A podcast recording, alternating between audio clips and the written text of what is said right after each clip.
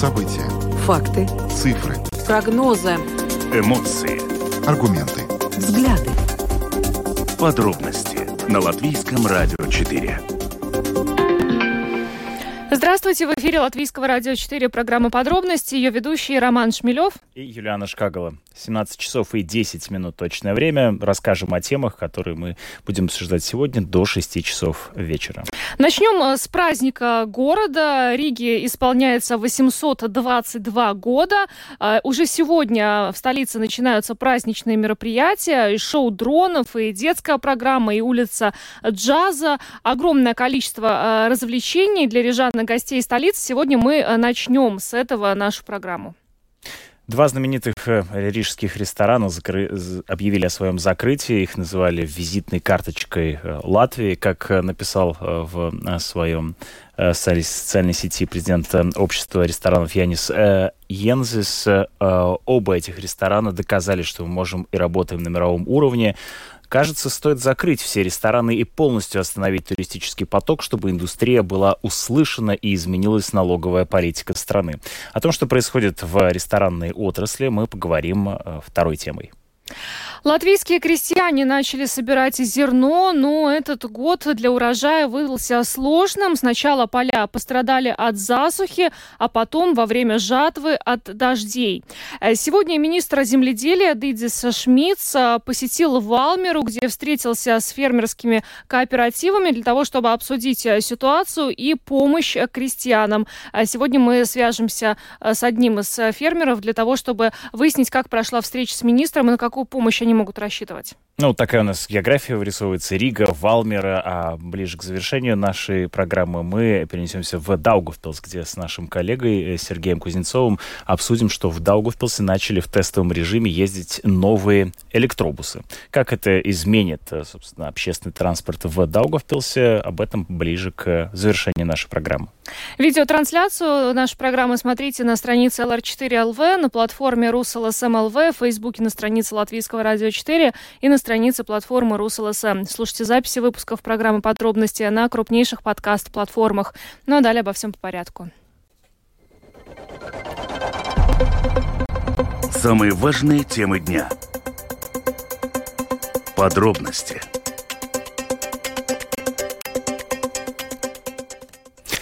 Итак, э, сегодня, 18 августа, начинаются празднования в честь э, Дня Риги. Очень обширная программа. Э, будет на совершенно разный вкус. Здесь и шоу дронов, и различные концерты, и мероприятия для детей. И, в частности, даже вот разговоры о мужестве будут такие. Интересно. И улица джаза, целая улица джаза будет в Риге. Улица Смилшу превратится в сцену для джаза. Кроме того, будет большое количество количество различных мероприятий для детей а, в микрорайонах, то есть а, мероприятия не только в центре города, но все это уже начинается постепенно. Мы здесь на Домской площади сегодня хорошо а, слышим, как проходит репетиция. Прямо вот на площади уже стоит сцена, там саундчек, завтра будет концерт, но мероприятия, как мы отметили, начинаются уже сегодня. И подробнее об этом в сюжете нашего коллеги, корреспондента службы новостей Латвийского радио радио Михаила Никулкина.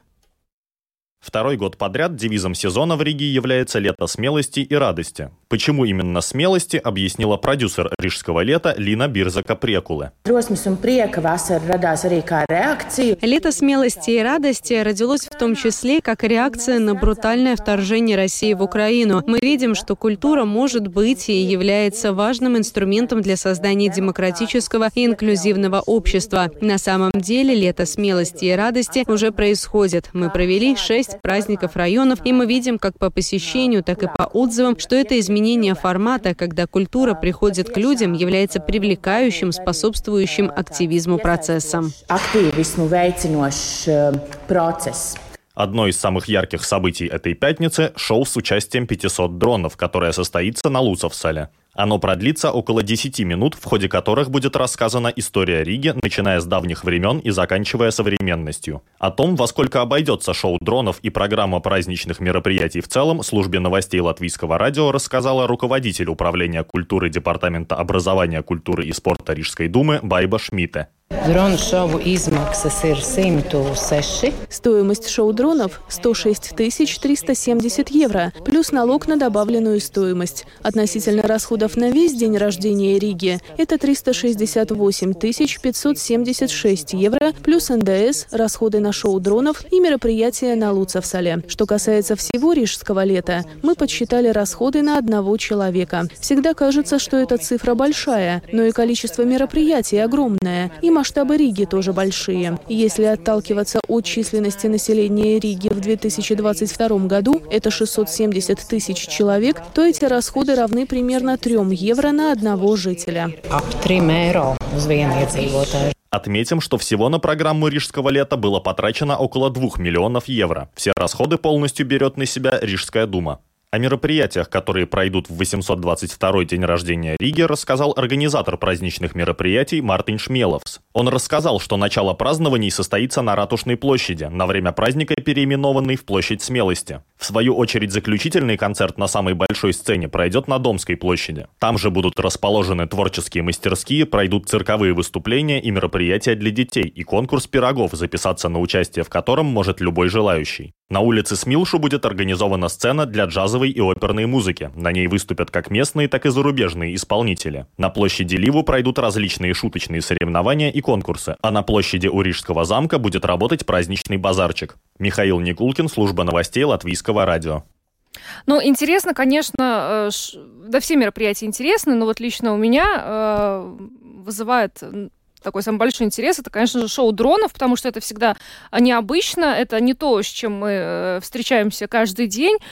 500 а, дронов э, будет использовано в этом шоу, 10-минутное а, аудиовизуальное представление, которое расскажет историю Риги от прошлого до настоящего. И, кстати, сегодня вот все это состоится а, в 21 час на Луцев сале, но вход туда с 18 часов, так что все еще можем успеть после работы на это шоу.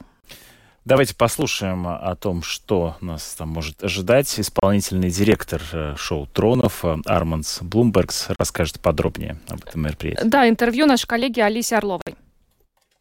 Каждое шоу начинается у нас идеей. Мы зарабатываем идею шоу, сценарий. Какой рассказ мы будем рассказывать в небе. Один из важных элементов – это сколько дронов мы используем. А в данном случае мы будем использовать 500. Это достаточно большой номер. Мы уже можем показывать очень такие но детализированные элементы э, в небе. Но и когда мы разрабатываем этот сценарий, мы понимаем, какие визуалы, при помощи каких визуальных э, объектов мы хотим этот рассказ рассказать. А, но это у нас такой первый шаг. А, мы потом разрабатываем, в принципе, эм, дизайн всего шоу, всего анимацию. И самое главное, когда уже разработана вся анимация, мы ее э, делаем под технические характеристики всех э, дронов. Потому что каждый дрон, у, него есть свои, э, вот я сказал, ограничения. Они не могут там, лететь на ну, определенная максимальная скорость у каждого дрона. И есть определенное минимальное расстояние между дронов, которые мы должны всегда соблюдать. Но когда мы это все все эти технические параметры выполнили, тогда идет этот весь наш сделанный шоу, идет дальше, э, идет уже к самим техникам, которые тогда, в принципе, приготавливают все дроны на площадке, расставляют, расставляют их по, по определенной схеме. То, что мы сделали, всю эту нашу анимацию тогда загружают в эти дроны. И если все э, параметры правильные, если дроны работают, тогда просто при нажатии одной кнопки дроны сами поднимаются в небе, в небо, и происходит что? Там уже мы ничего не контролируем, а каждый дрон летит сам по себе. В принципе, если мы сделали всю работу до этого э, правильно и хорошо, тогда проблем нету, тогда все шоу происходит, и все прекрасно. Но ну, если проблемы, если что-то не знаю, тогда, может быть, дрон может как-то не так э, прилететь, но в основном у нас сейчас уже все проработки, что нас, мы все эти, э, все это тестируем на очень ранних, в ранних стадиях. Ну и тогда по окончанию шоу дроны сами садятся. А по мере того, как шоу происходит, конечно, наши техники проверяют и смотрят, э, все ли хорошо с дронами, потому что иногда бывает там проблемы с э, восприятием GPS-сателлитов, там э, с, могут быть проблемы с соединением Wi-Fi, и тогда иногда бывает, что какой-то из дронов может просто вдруг там придумать, что он куда-то хочет улететь, да. А для этого у нас разработаны очень много параметров безопасности разработаны на этом. У нас есть эти как будто буферные зоны, которые, в принципе, принципе, который мы утверждаем в агентуре цивильной авиации. И если что-то с каким-то дроном происходит, тогда у нас есть много этих вот таких бордюров, которые пока по пересечении которых этот дрон выключается. Но у нас все, все так предусмотрено, что даже если на большой скорости он все равно э, падает в нашу буферную зону. Но а повторюсь, что это происходит крайне редко. Скажите, а летать будут над водой? Это же Лосфорс? А, нет, мы будем летать над, над, над э, островом Затюса. Над землей, да. Ну, у берега будем лететь. У берега, потому что у нас появляется дополнительный риск лететь э, над водой. А как долго вы к этому готовились? Это же колоссальная работа. Ну, у нас, в принципе, разработки уже начались в мае этого шоу. А, первые шаги мы начали делать а, в разговорах тоже с а, городской думой.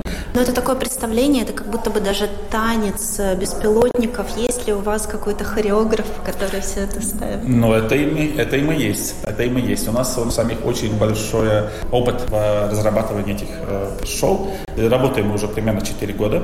Э, и за это время мы сделали более 300 шоу по всему миру. Мы одни из таких самых передовых специалистов в этой сфере, э, как раз по разрабатыванию всего, всей динамики, всего, всей хореографии. Но самые большие шоу, которые до этого делали, у нас были Супербол шоу мы делали в прошлом году в Америке, а в Соединенных Штатах, в Лос-Анджелесе мы сделали и для NBA, мы сделали для э, Джеймс Камерона фильма презентация «Аватар», летели 600 дронов над э, водопадом Ниагра, Ниагра, Ниагра водопадом. А, да, и только что мы сделали небольшой рекорд и запустили 1600 дронов э, в Далласе две большие акулы. Как раз неделя акул была, и, и мы запустили этот э, прекрасный такой шоу э, для, для... Это был такой поп-ап-шоу. Сюрприз, никто не знал, что об этом мы. Мы просто взяли, запустили 1600 дронов. То есть Латвия это такой серьезный, крупный игрок на этом Очень серьезный, рынке. потому что дрон-шоу три, три главные самые составляющие. Это один есть самые дроны, которые производятся там в разных странах. Второе есть, конечно, креатив, который мы производим. Да, это всю, весь дизайн, всю хореографию. И третье, очень почувствовал, один из самых важных элементов, это есть а, программатура, которая контролирует все эти дроны. А, и эта программатура тоже разработана в Латвии. Ее разрабатывает такая прекрасная компания, называется SPH Engineering, которая наши партнеры уже несколько лет, но с самых началей, в принципе. И на этом, на этом программном обеспечении, в принципе, работает ну, почти что, я не сказал большинство, но очень важная большая часть всемирных шоу. Итак, это был исполнительный продюсер шоу дронов Арманс Блумбергс, который нашей коллеге Алисе Орловой рассказал о том, как готовилось это шоу. Напомним, что э, сегодня с 9 часов э, начнется мероприятие, э, продлится до половины первого, но я так понимаю, что, видимо, это будет некоторая серия ну, само шоу дронов 10 минут. Всего 10 минут. Да. И вот в течение этих 10 минут будет такая вот мультипликация, а, изображающая историю э, Риги а, в районе Луцевсала. Ну, вообще, э, вот учитывая послужной список, да, который э, Арманс Блумбергс озвучил, да, Алисе Орлова, это и Супербол, и премьера «Аватар», ну, наверное, будет круто. Ну, и кто... Кубок — это вообще одно из ключевых медийных событий американской жизни жизни, да. Да. Э, ну и кроме того, вот сегодняшнее шоу на Луцевсале сообщает, что оно будет крупнейшим в странах Балтии, поэтому обязательно... Вот я еще подумал о том, что, э, конечно, в последнее время э, дроны в основном ассоциируются с военной тематикой, да. с войной, а в данном случае вот она используется в таких мирных целях, и это прекрасно. Такая, получается, механическая шкатулка размером в, в огромном, огромных размеров, летающая над островом в центре города. Это довольно любопытно. Обратил внимание на фразу, когда он сказал, а потом, когда шоу начинается, мы нажимаем кнопочку и больше ничего не контролируем. Да, это... Пугающе прозвучало. Но, но э, мы вот здесь акцентируем внимание на шоу дронов, но вообще, э, как уже вначале отметили, программа мероприятий э, богатая, и полностью с ней можно ознакомиться на сайте vasara.riga.lv, так что выбирайте для себя мероприятие на, любой... По интересу, по времени и даже по географии. Да, э, сегодня, завтра все это, и в воскресенье еще продолжится мероприятие, так что э, присоединяйтесь. Ну или едьте в Ригу, если вы находитесь где-то за пределами.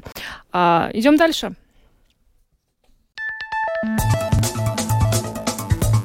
Латвийское радио 4.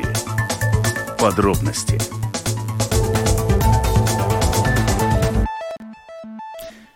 17 часов и 25 минут. Мы продолжаем программу подробности в эфире Латвийского радио 4. Э, сегодня в своем э, фейсбуке э, Янис Янзис, президент Латвийского общества ресторанов, написал следующий пост, требует обсуждения. В этом месяце, написал он, о своем закрытии объявили два ресторана с многолетним опытом работы. Это ресторан Монтероса и ресторан Винсенс, который уже много лет, оба этих ресторана являются лучшими ресторанами Латвии. Оба этих ресторана были визитными карточками и города, и всей страны, лидерами отрасли, гастрономическими, туристическими магнитами. И оба они доказали, что мы можем и работаем на мировом уровне. Кстати, что и подтверждает предыдущая история про э, дроны. Ну вот, э, стоит закрыть все рестораны, пишет Янзис, полностью остановить туристический поток, чтобы индустрия была услышана и изменилась налоговая политика страны. Мы говорим об этом уже 6 лет и периодически предупреждаем о возможных печальных сценариях. К сожалению, наши прогнозы начинают сбываться. Э, кейтеринговые компании закрываются, происходит это прямо сейчас, в самый сезон, а впереди осень впереди зима. Э, это Янис Янзес, президент Латвийского общества ресторанов, написал у себя на Фейсбуке. Ну, пару слов о тех ресторанах, которые объявили о своем закрытии в августе. Э, э, изначально первым о своих намерениях сообщил ресторан «Винсенс», основанный легендарным шеф-поваром Мартиншем Ритиншем и знаменитый, ныне покойный шеф-повар Мартинш Ритинш открыл этот ресторан почти 30 лет назад, в 1994 году. Ресторан закроет свои двери 20 26 августа. Ну а Монтероса э, сообщила о своем закрытии 16 августа. И уже 15, 15 накануне, вот до, до этого объявления, в Монтероса прошел последний ужин, э, как сообщает заведение, и было выпито последнее шампанское из коллекции 1913 года. Ну, как-то грустно. Но сегодня о том, почему так происходит, и самое главное, чего отрасль ждет от властей, мы поговорили с президентом Латвийского общества ресторанов Янисом Янзисом. Ну, вы знаете, оба ресторана очень известные, с опытом работы на рынке многих э, даже десятилетий. И, конечно, обозначены такими знаками качества каждой своей сфере. Но то, что их объединяет, конечно, это то, что можно было наших иностранных гостей, э, потенциальных инвесторов, инвесторов туда водить и могли гордиться э, качеством этих ресторанов. И, и так что вот, э, ну, конечно, общественное питание, и рестораны, и кафе, и такие кон концепты, места, они очень важны для города, для страны, ну, чтобы показать, что мы умеем, можем, и мы интересны. И это, конечно, гостям очень нравится. Что должно было произойти для того, чтобы два таких заведения закрылись? Ну, вы знаете, вообще в отрасли очень такая сложная ситуация – Э, вроде бы сейчас э, светит солнышко, и, и люди выходят э, из дома покушать, но, конечно, это наследие пандемии, а потом, конечно, кризис, который вызван войной России на Украине, подражанием энергоресурсов, инфляции, которую мы все Э, все заметили, э, конечно, оставил очень ну, большое как бы э, наследие и, и очень большое накопление по долгам в отрасли в целом. Это рекордная сумма, около 44 миллионов. И это на 79% больше, чем перед пандемией в начале 2020 года. Это, конечно, свидетельствует о, о пульсе, скажем так, в отрасли, что ну, люди буквально борются, чтобы сохранить свои Э, предприятия. И, конечно, э, еще один момент, э, то, что ну, подражание энергоресурсов и инфляция, конечно, оставила последствия на бюджетах семей, наших клиентов, которые как бы выходили покушать в кафе, в рестораны. Но у них, конечно, эти свободные средства уменьшились. И, конечно, тоже Airbor а, у всех у тех, которых ипотеки, у них, конечно, тоже осталось денег э, меньше. И общественное питание, э, туризм, услуги по крас красоте э, первые из тех, от которых люди отказываются во время кризиса, когда у них уменьшаются свободные средства. Какой выход? Вот э, вы сказали 44 миллиона, а государство вот как-то идет э, навстречу э, в том плане, чтобы, ну, как-то вот эти вот долги по налогам их как-то отсрочить или пени хотя бы избежать? Да, да, но есть там э, во время ковида было, конечно, более интенсивнее, но, э, конечно, каждое предприятие имеет возможность и даже, даже обязательство, конечно, с государством прийти э, на какую-то общую точку зрения, как эти налоги будут уплачены. Но, понимаете, с точки зрения предпринимателей, если у вас все время накопляются, накопляются, накопляются задолженности, даже если есть отсрочки, но в какой-то момент – ну, вам э, надоедает доплачивать за то, что вы э, работаете, за то, что вы делаете бизнес, потому что, конечно, в книгах по теории, по бизнесу, ну, нет такого направления, э, чтобы доплачивать за то, что вы делаете бизнес. Но бизнес должен быть удачным, э, должен генерировать э, прибыль, но если это как-то долгосрочно не получается, как в нашей ситуации, уже 4 года, э, ну, такие кризис после кризиса идут, тогда, конечно, я понимаю предпринимателей, которые или хотят э, закрыться, или перестроиться, или уменьшить э, свою, свою предпринимательскую деятельность. И, э, ну, э, и эти все аргументы, как бы тоже вот наши аргументы к тому, чтобы э, показать э, правительству, что ну вот в таком довольно-таки трудном состоянии должны приниматься такие смелые решения, в том числе по налогам. И, Снижение если... НДС, да? Да, НДС, конечно, 80, да, примерно 85% стран Евросоюза э, имеют сейчас сниженные ставки по НДС. В отрасли общественного питания это тоже рекомендация э, Европейского совета э, в директиве по НДС, где они говорят о том, что э, сниженный НДС э, хороший инструмент для, для применения в общественном питании, потому что у нас большие э, рабочие силы потрачены э, в отрасли, ну такая э, работа емкая отрасль с высокой дополнительной стоимостью и э, тоже есть риски теневой экономики. И, и это тоже один из аргументов, который мы хотим решать, потому что тем предпринимателям, которые работают в абсолютно прозрачной сфере и все платят все налоги, им, конечно, очень трудно конкурировать с теми, которые частично платят налоги или, или их не платят. И это тоже сниженная НДС-ставка, тоже очень хороший инструмент в борьбе с этим. Ну и э, если мы вначале говорили о Э, этих задолженностях э, по налогам, это тоже ну, государству выгодно, чтобы люди работали, предприятия сохранялись, и эти задолженности были уплачены. И, конечно, невыгодно, что если э, предприятия ликвидируются, если какие-то есть задолженности, то ну, в процессе неплатежеспособности, конечно, это могут, может э, государство потерять эти деньги. Но И, правительство, которое накануне вот ушло в отставку уже официально, оно как-то, ну, вот не очень-то стремилось снижать НДС. Вы в, этом плане чего-то ждете от нового правительства? Вы знаете, мы всегда ждем, э, надеемся, работаем, со всеми встречаемся, разъясняем ситуацию. Ну, с Министерством экономики у нас был хороший, хороший диалог. Э, министр э, Яза Эндриксон э, нас понимала, слышала. Вот не знаем, как, как и кто будет представлен в новом правительстве, но, конечно, мы будем продолжать разъяснять нашу, как бы, на, на данный момент печальную историю. Ну, за каждым предприятием, конечно, мы можем говорить о цифрах, Э, о миллионах, о процентах, но за каждым э, предприятием, э, которые в основном в нашей сфере местные предприятия, в основном вообще очень маленькие, микроскопические, ну, стоит какая-то личная история, вклад денег, идей, времени, сил. И, конечно, не хотелось бы, чтобы люди разочаровывались, уезжали, Э, у нас так и мало очень людей, демографическая ситуация очень печальная. И не хотелось, чтобы надо было прийти к тому, что нам надо делать. Очень дорогие планы по иммиграции. Я думаю, всегда я был э, фанатом того, что надо людей удержать и поддержать, и с ними говорить. Э, ну, лучше, чем потом пытаться их переубедить возвратиться, когда они уже уехали.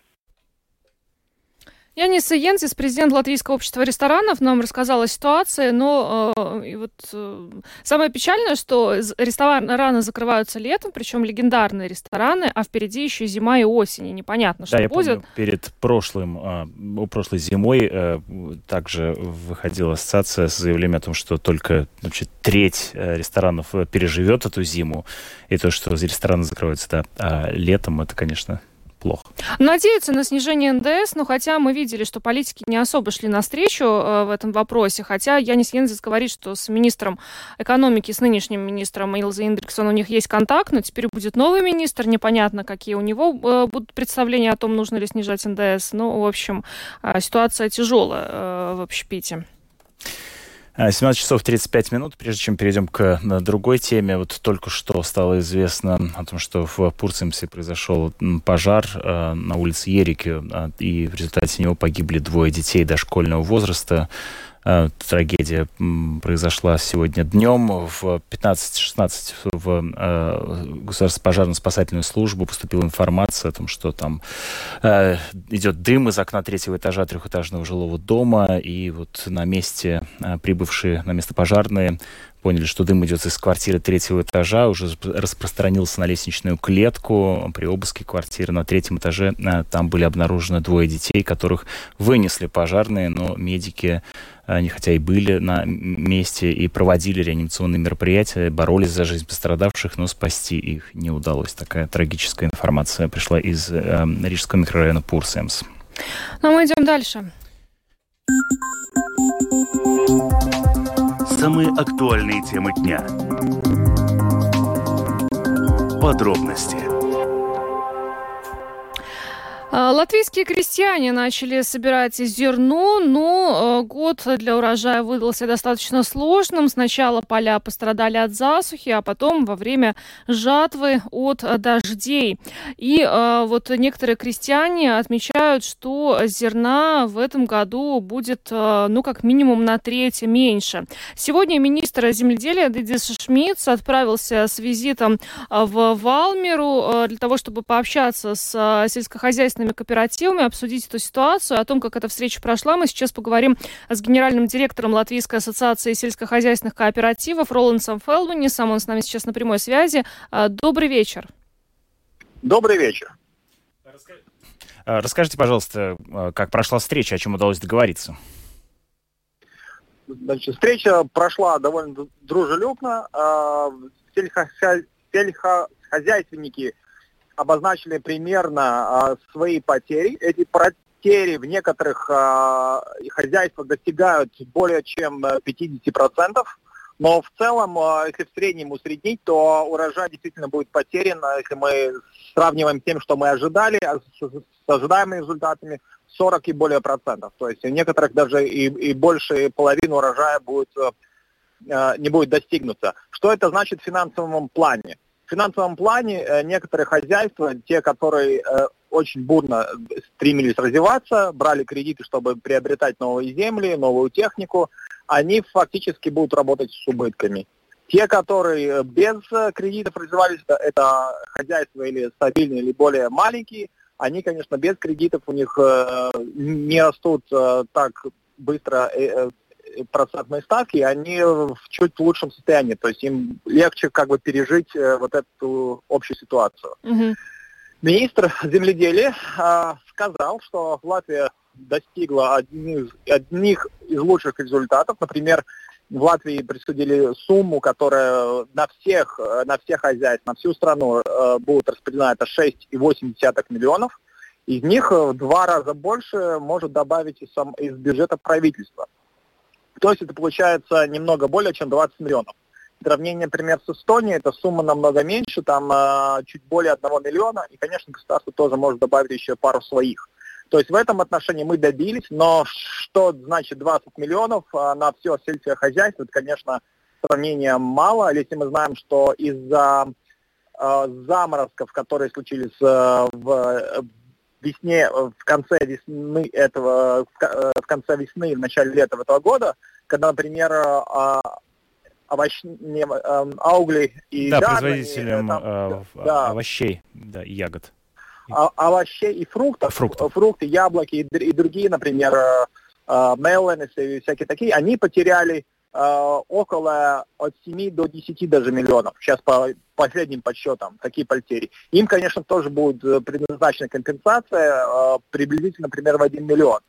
Но это, эта компенсация фактически нужна для того, чтобы просто поддержать эти хозяйства, чтобы они остались в строю, и они чтобы продолжали работать. Это что касается зернового зернового, зерновой отрасли. Но, например, в молочной отрасли ситуация тоже намного плохая, потому что сухая погода не дала возможность собрать урожай травы, а трава это основное, что потребляет коровы для производства молока. Закупить э, в соседней государстве мы тоже не можем, потому что там тоже была засуха. Э, польские землехозяйственники приезжают сюда в Латвию и скупают наши, э, наш, нашу траву, скажем так, да. И в результате э, предположительно, что даже может быть сокращение по производству молока э, в Латвии. И даже невзирая на Э, то будет ли под государственная поддержка или нет, скорее всего, наверное, сократится. Э, и потому что это и указывает на то, не указывает, а это помогает. Роландс? Слышь, так, прервался звонок, попробуем еще раз э, связаться. Вот, да. да, но, как мы слышали, урожая будет меньше в этом году, и денег, э, вот 20 миллионов, о которых Роланс э, Фелмнис говорил, тоже э, всей отрасли не хватит. Но вот интересно, по-моему, это первый раз информация прозвучала, что, вероятно, придется даже э, сокращать э, производство э, молока в нашей стране. Это, э, ну, такая интересная информация. Э, Роланс Фелмнис, э, слышите нас теперь, что-то да. прервалось у нас, да? Да. Да. Скажите, вот, а, а сможет ли вообще Латвия в этом году, ну, учитывая ситуацию, обеспечить себя полностью урожаем? Ну, вот хлеб, скажем, учитывая да, ситуацию с да. зерновыми, молоко и так далее. Да, мы, Латвия, мы, в принципе, экспортная страна, не в принципе, а мы являемся экспортной страной. Мы производим больше молока, чем потребляем, мы производим зерна больше, чем потребляем. Поэтому для нас э, беспокоиться, э, как бы, и мы можем не беспокоиться об этом, что мы э, не будем э, самодостаточны. Но мы в будущем э, все-таки должны наращивать свою конкурентоспособность, э, потому что если мы не сможем продавать свой товар по конкурентоспособной цене и в другие государства, мы можем потерять отрасль, э, а если мы потеряем отрасль, то в будущем, конечно, мы уже не будем самодостаточны. Так что мы должны эту отрасль поддерживать, чтобы эта самодостаточность у нас была и в будущем. И это хорошо, что мы производим больше, чем, а, чем сами потребляем. Но одновременно мы должны понимать, что в будущем мы должны и перерабатывать а, свое зерно, свое а, свежее молоко, для того, чтобы добавлять больше добавленную стоимость и также ну, приносить в экономику больше денег, и, результат был бы намного лучше, чем если мы просто продаем сырье, э, сырье в другие страны. Вы сказали о том, что из европейских денег будет доступно 6,8 миллионов. В два раза больше вам обещал министр э, земледелия. В итоге вот условно 20 миллионов. В каком виде они могут э, попасть э, в распоряжение фермеров? То есть это прямые переводы или это инвестиции? Что это? Да, понятно. То есть это еще не до конца решено. А, самое простейшее решение просто вот есть э, один производственный э, сельскохозяйственный гектар, дать на этот гектар как, какие-то деньги, но это деньги будут сравнительно небольшие, это 3-4 евро, а надо понимать, что расходы, например, э, для поддержки одного гектара земли, то есть это удобрение, например, удобрение кальция само по себе минимум стоит 100 евро на один гектар. А, не говоря о других удобрениях, которые еще стоят еще дороже. Так что это пару евро ничего вопрос не решит. А, значит, э, на данный момент обсуждается, каким образом будут распределить эти деньги. Может быть, это будет э, какая-то Э, погашение каких-то, может, процентов, может быть, какая-то погашение части там страховки. Ну, э, цель в том, чтобы дать эти деньги э, активным э, землехозяйственникам, а не так называемым диванным, э, э, диванным э, хозяйственникам, ну или просто владельцам земли, которые хотят просто, могут дополнительно получить просто какой-либо доход. А вы знаете, некоторое время назад мы с крестьянским сеймом обсуждали ситуацию также со страхованием э, посевов, в том числе от э, таких вот неблагоприятных погодных условий. Тогда вот в крестьянском сейме нам говорили, что, э, в принципе, фермеры готовы были бы страховать, но снизили субсидии в этом году на страхование. Вот этот вопрос министром обсуждался. Будут ли возвращены эти субсидии на страхование? Этот кон- конкретный вопрос э, не обсуждался, но э, как субсидии страховки как таковая была упомянута. Но это еще окончательное решение не принято. Надо иметь во внимание то, что в Латвии рынок условно небольшой, и у нас может даже страхование э, земли, оно немного дороже, чем, например, в развитых странах. То есть можно, это похоже с банковскими процентами. У нас банковская ставка одна из самых больших в Европе, то есть это добавленная стоимость, да, есть и реборы, потом еще добавленная. Ну, в принципе, мы должны просто бороться с тем, чтобы финансовые э, при, предлагатели финансов, финансовых услуг, э, ну, немножко умерили свой аппетит. Это бы тоже помогло бы. Тогда можно было бы страховать вот от засухи, от э, дождей, да? Это было бы более доступно, mm-hmm. так, более доступно было. Значит, более легче, да.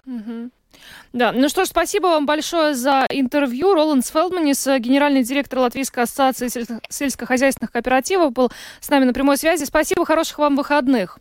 А, ну что ж, а, а, ну то, наверное, что нужно учесть после этого разговора слушателям, которые, ну, не имеют отношения к фермерским хозяйствам, что хотя бы Латвия сможет себя обеспечить и хлебом, и молочными продуктами, и всем остальным. Здесь мы производим О, больше, да, чем потребляем. молока сильно больше, чем мы потребляем. Да. В основном впоследствии это э, молоко идет на производство сырья для других э, молочных продуктов и отправляется за рубеж. Э, то есть это одна из важных статей латвийского экспорта.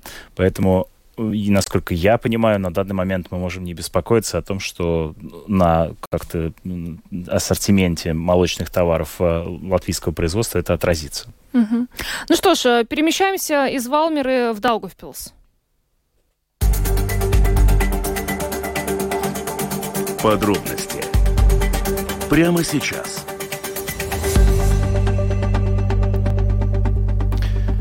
По Даугавпилсу начали в тестовом режиме ездить новые электробусы. Эти испытания позволят в различных погодных условиях э, оценить эффективность и надежность такого электрического транспорта, таких экологически чистых автобусов.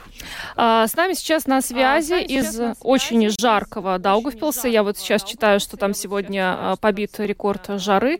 А, наш коллега, корреспондент Латгальской студии Латвийского радио Сергей Кузнецов. Сергей, здравствуй. Сергей, здравствуй. Да, Юлиан, добрый вечер. Роман также приветствую. Здравствуй, Сергей. А, мы слышим эхо. А... Ну, Ничего, ну, Нет, ничего страшного, да. А мы, э, скажи, пожалуйста, ты смог уже прокатиться на таком электробусе, нет? Э, нет, э, потому что еще они в тестовом режиме, они как бы не пущены по линии, пока это такая...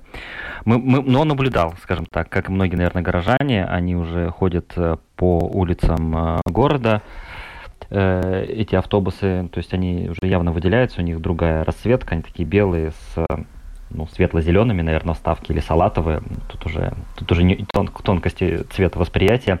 А, и, конечно, их характерная отличительная черта – это синие номера. То есть номера, которые характер... выдаются машины ну, с электрическим двигателем. А расскажи, пожалуйста, что а, значит вот. в тестовом режиме? То есть э, они просто в холостую ходят по городу или они перевозят пассажиров? Они перевозят пассажиров.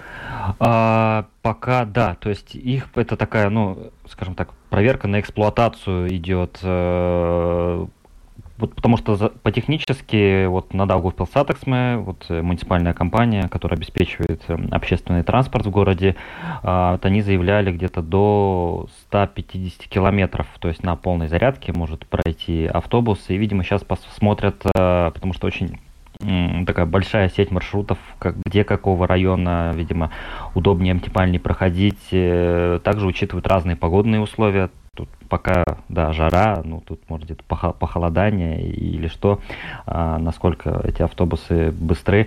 Плюс э, и обучаются водители. То есть, насколько я понимаю, принципиальных, ну, уж прям таких глобальных отличий нет, но все равно надо тоже привыкать э, тут к такой машине. Э, к ее, не знаю, вождению. Тут, ну, наверное, тут только какие-то водительские технические нюансы именно по автобусам. То есть пока пассажиров он не берет.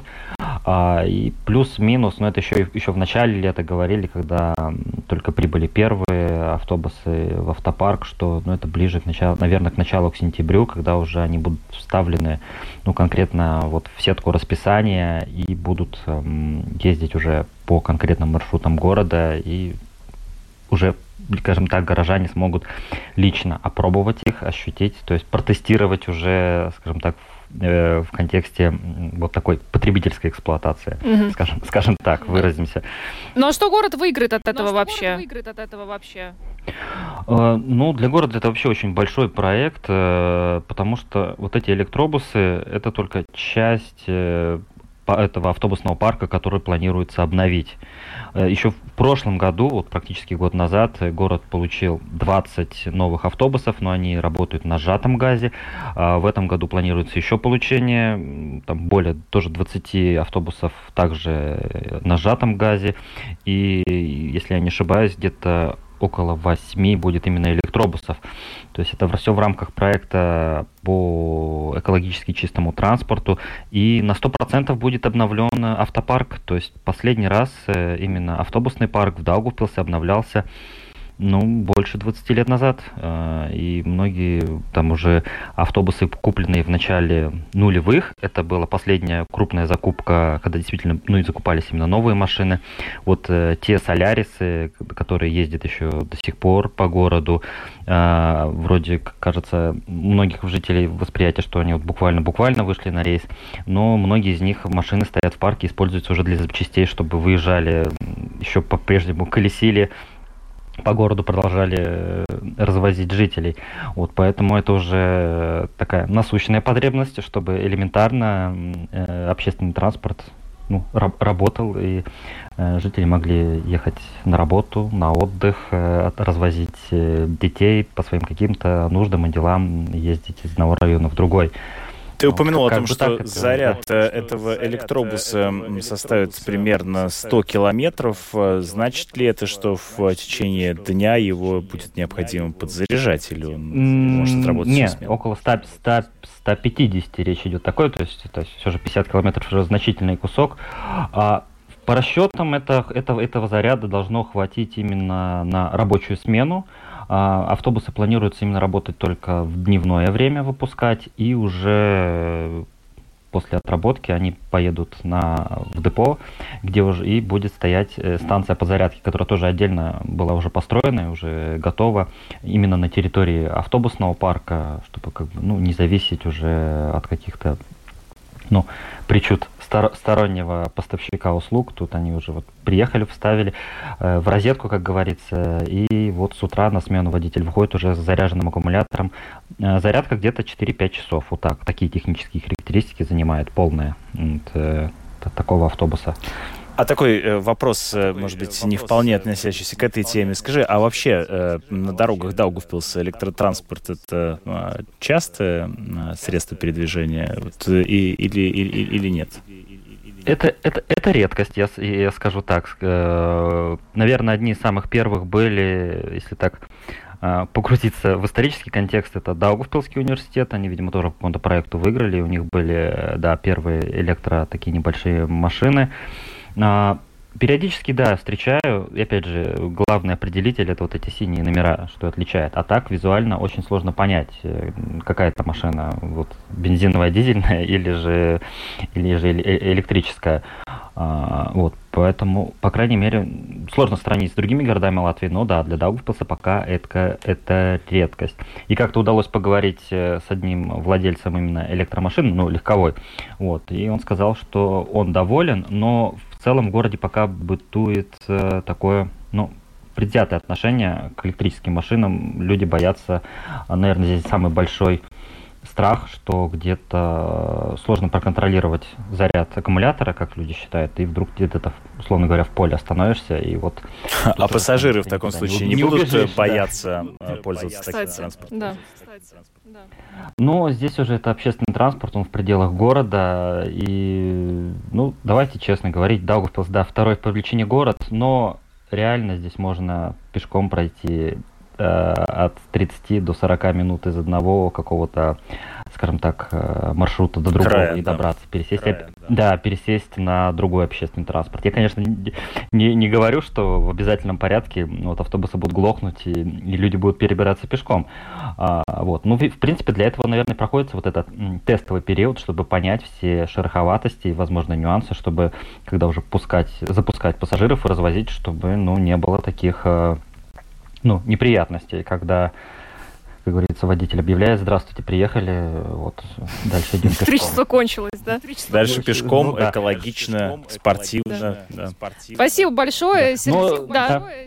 Ты еще хотел что-то добавить? Я просто хочу сказать, да, добавить, чтобы, опять же, давайте защиту электробусов, что не раз видел ситуацию, когда обыкновенные дизельные автобусы вот просто ломались, и да, пассажиры выходили, мы видим, вот они стоят пустые, а, и дальше уже пассажир сам должен решать, как он дальше ждать следующего по времени маршрута, пересаживаться на трамвай или как-то еще решать свои логистические проблемы. Вот. А вот водителю дизельного автобуса уже надо как-то ремонтировать свою машину, чтобы дотаскивать до автопарка. Поэтому это может случиться с любой машиной. Это техника, она ломается. Да, но мы ничего против электробусов не имеем. Это просто вот ради шутки было сказано. Спасибо большое, Сергей. Э, Сергей Кузнецов, корреспондент Латгальской студии Латвийского радио, был с нами на связи. А, Сергей, спасибо. Ну что ж, э, жителям Даугавпилса повезло, будут тестировать электробусы. Электробусов, значит, получается, будет больше, чем электромобилей на улицах Даугавпилса, по крайней мере. Э, ну вот в сентябре они, как мы слышали, должны выйти на свои маршруты работы. Будем смотреть, следить за их деятельностью. Э, Спасибо. На этом завершаем программу подробности. С вами были Роман Шмелев и Юлиана Шкагова. Звукооператор Яна Дрейман и видеооператор Роман Жуков. Хороших выходных. Всем и до понедельника. Счастливо.